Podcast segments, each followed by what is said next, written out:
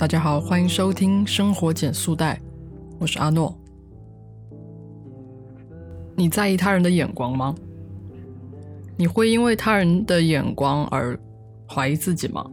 你会很希望从他人的眼光、他人的评价中得到认可、得到支持吗？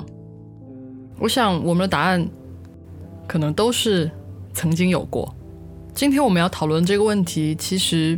无论是在我之前跟听众征集选题，还是日常生活中与身边的朋友交谈，大家都会非常困惑：我们能不能不那么在意别人的眼光去生活？能不能够活得轻松一点？其实很奇怪的是，在这个大家都歌颂自我、都鼓励大家做自己的时代，我们反而觉得非常的痛苦。我们反而变得更加在意他人的眼光了。也许就是因为现在我们太在意了，所以这种做自己的声音就变得更加的响亮，更加的突出和被听到。但其实做自己跟在意他人的看法，好像并不是那么冲突的。今天我们就来说说要如何对待他人的眼光，如何摆脱这种。在意他人的眼光的痛苦。首先，我们为什么要在意他人的眼光？是因为它的确是很重要，并且无法轻易摆脱的事情。它为什么是很重要的事情呢？因为马克思说过，人的本质是社会关系的总和。其实，我们能够从他人的眼中去校正自己。帮助我们构建一个更加完整的自我认知。其实我们很早就知道以人为镜，要通过观察别人来反思自己身上的问题，可能要通过他人的评价来反观自己，来调整对自己的看法。所以其实它是很重要的。如果我没有了他人的眼光，我们可能会对自己缺乏一个。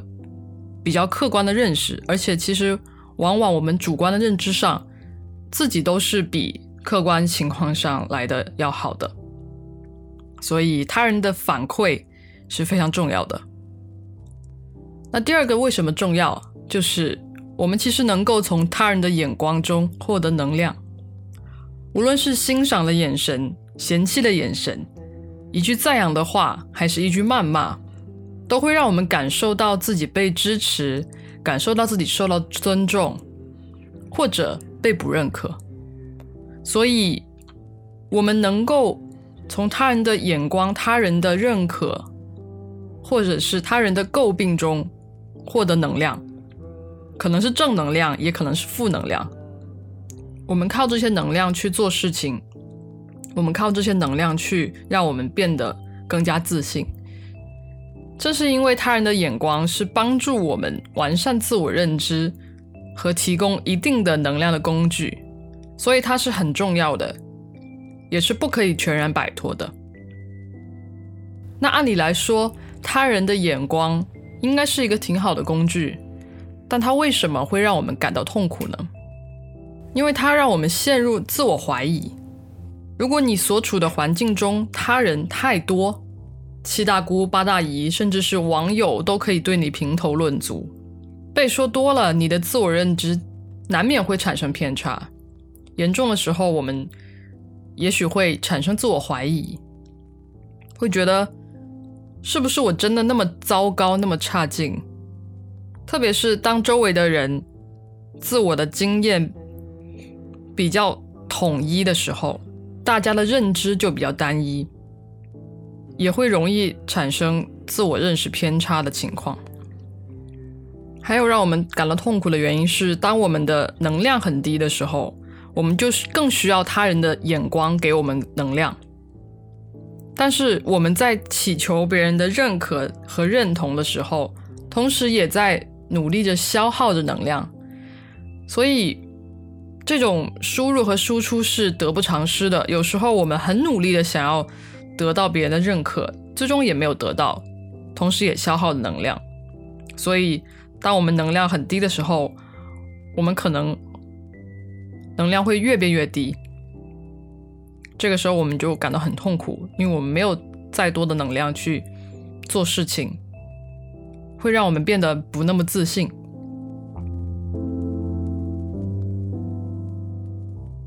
那要如何摆脱这样的痛苦呢？首先就是要减少接触太多的人，调整对待他们看法的心理预期。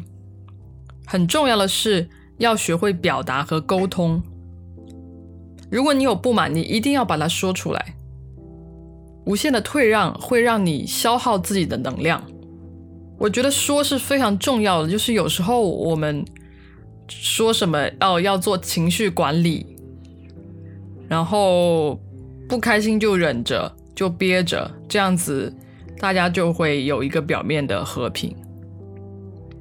但是憋久了真的是会憋坏的，所以不满的时候一定要说出来，至少自己心里是爽的。第二个就是要客观的看待每个人对待你的看法，因为大家的观点、看法，甚至是建议都来自于他自我的经验。所以这个东西并没有绝对的正确和错误。这个时候，只要找到大家看法中重复的部分就可以了。你不需要每个人的每个看法都接纳。就好像我们在找工作或者是在做职业选择的时候，你去问一个律师，他会告诉你，做律师挺好的，学法律挺好的，你来律所吧，会怎么怎么样。你去跟一个做教育的人，他会告诉你，啊，这个机构在教育行业是不错的，而且教育现在是个大趋势，你可以来我们这个行业试一下。所有的人他都会给你基于他自己经验的一个建议，这些建议中间可能是没有重复跟交叉的部分的，所以你很难全部都接纳，所以就客观的看待他们，不需要每个看法。都接纳，但如果他们同时都说，他们觉得不管在哪个行业，薪资都非常重要，然后企业的规模很重要，晋升体系很重要，那如果出现了这些重复的看法，其实你是可以考虑去接纳的。还有一个很重要的问题就是，当别人在表达他们的看法的时候，其实这当中是没有绝对的正确与否的，你自己也有你自己的看法。你赞同了别人的看法，不代表你的看法就是错的。所以，不要在别人说出自自己的看法的时候，就率先开始评判自己，去 judge 自己是不是是不是想错了，或是怎么样的。这当中是没有绝对的正确和错误的。刚刚的建议就是让我们要学会他人的看法。哪些要重视，哪些要放弃，甚至是去反驳。切记自我怀疑，因为我们才是那个跟自己相处最久的人，不会有一天突然对自己有什么质的发现，发现自己就是一个很差的人，很糟糕的人，很懒的人。千万不要从本质上否定自己。如果有人让你否定自己了，你可以合理的怀疑他在 PUA 你。而且，其实我们探索自我的过程是很有趣的。你会发现自己身上有很多你过去没有发现的一些一些点，但这并不是一个坏事。最后就是我们要提升自我的能量，但是其实这里很难快速的提升。因为人要变得自信是需要时间积累的，也和自我认知有关。所以，我们不仅要努力提升自己的能量，也要避免消耗。有时候，我们就是需要坦诚的接受自己累了，想暂停，想休息。这个时候，因为你平时都是输出能量，大家其实都看在眼里，没有人会怪你。而只有你停下来。减少能量的输出，不去努力的换取别人的支持认可，你才有可能通过自己来提高能量的输入。比如说，你是一个家庭主妇，然后你平时需要去平衡非常非常多的关系，要做很多事情，你要做饭，你要顾孩子的学业，然后还要去跟你的伴侣一起去规划一些家庭的未来，但包括理财相关的一些事物，所以很多东西会让你没有时间去做自己喜欢做的事情。你承担了非常非常多的责任，你希望你所有的努力都有一个好的结果，你希望当让大家都满意。然后你一直都在输出能量，慢慢的你就到了一个比较低低能量的水平。这个时候你没有办法再逼迫自己去输出能量了，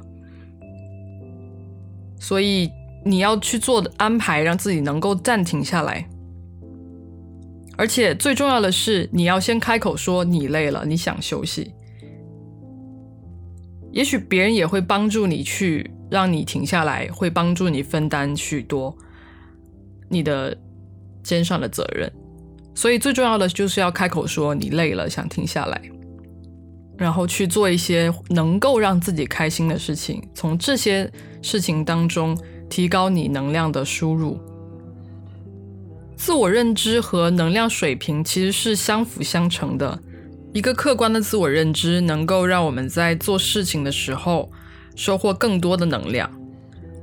当我们有了更多的能量之后，我们就更有自信去做更多的事情，来通过自我跟与他人的交往反馈，得到一个更完整、更完善的自我认知。他们互相促进，所以可能会造成一个良性循环，也可能会造成恶性循环。但是无论我们从哪个部分开始，都有利于改变现状。最后，希望大家都能把他人的眼光当做是一个工具，而不是控制你的东西。也希望我们都有勇气去说“我不要，我不想”，去拥抱自己的内心。生活减速带，陪你慢下来。今天的节目就到这里，我们下期再见，拜拜。本节目由 Ten Sounds 制作。在这里，我会和你分享一些新角度的生活观察与思考。如果你对我们的节目感兴趣，请订阅和评论，你的支持对我们很重要。也欢迎加入听众群，跟我们一起互动哦。